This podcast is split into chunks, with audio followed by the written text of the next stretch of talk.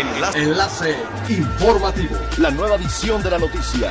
Enlace. Enlace informativo. Hola, ¿qué tal? Muy buenas tardes. Les saluda Montserrat Mijangos. Este es el segundo resumen de las noticias más importantes que acontecen este miércoles 10 de marzo del 2021, a través de Enlace Informativo de Frecuencia Elemental. El secretario del Trabajo de la Confederación Revolucionaria de Obreros y Campesinos, Martiniano Maldonado Fierros, compartió que a un año de la pandemia en Quintana Roo, un total de 17 hoteles en Cancún continúan cerrados, lo que se traduce en 2.362 habitaciones. Externó que tal número de habitaciones fuera de funcionamiento representan alrededor de 4.000 colaboradores que actualmente permanecen sin empleo en el sector turístico. A un año de que se iniciara la alerta sanitaria en el estado por la pandemia, el que tales centros de hospedajes continúen cerrados pudieran deberse a varias situaciones, según destacó el secretario de Trabajo de la CROC.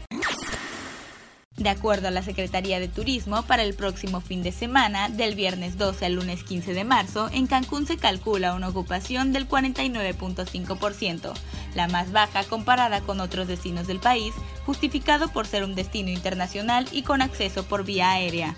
En el caso de destinos como Mazatlán, esperan que la ocupación sea del 68%, Puerto Vallarta 70%, Veracruz 53% y Los Cabos el 55%.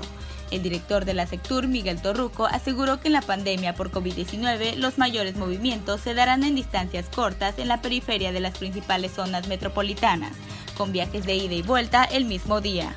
Para Ciudad de México estiman que podría llegar a una ocupación del 27%, en la zona metropolitana de León en Guanajuato 46%, en Oaxaca 51% y San Miguel de Allende, Guanajuato 50%.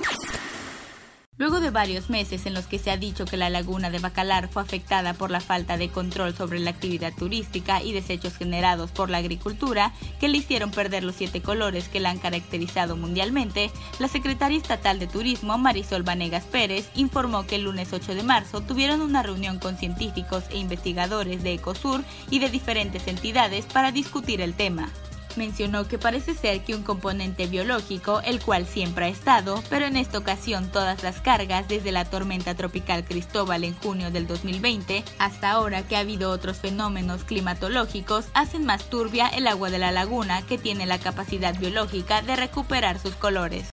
Es elemental tener buena actitud y mantenernos positivos. Por ello, también las buenas noticias son elementales. La editora de Antología de Escritoras Mexicanas, Cristina Lisiaga, aseguró que la pandemia de COVID-19 hizo que las personas tomaran una pluma para crear, al estar más en su casa, por lo que van a surgir nuevas formas de escribir, de ver la literatura y el mundo. Fue convocada nuevamente este 8 de marzo por la iniciativa de escritoras mexicanas que arriba su cuarta edición en 2021. La selección es un buen mapeo de lo que están escribiendo las mujeres por la temática, las edades y los lugares de procedencia. Esto lo mencionó la escritora en torno a los tres volúmenes que han editado desde 2018. Lisiaga explicó que la convocatoria se emite el Día Internacional de la Mujer y que los nombres de las 25 autoras ganadoras se revelarán en junio cuando comience el proceso de edición y la comunicación con ellas. Siga pendiente de las noticias más relevantes en nuestra próxima cápsula informativa. No olvide seguir nuestras redes sociales, Facebook, Instagram y YouTube. Estamos como Frecuencia Elemental, en Twitter arroba frecuencia-e y nuestra página web www.frecuenciaelemental.com. Se despide Montserrat Mijangos y no olvide que es elemental estar bien informado. Enlace. Enlace informativo. La nueva edición de la noticia. Enlace. Enlace informativo.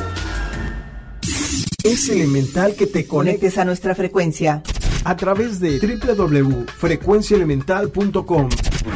Frecuencia elemental. El cambio eres tú.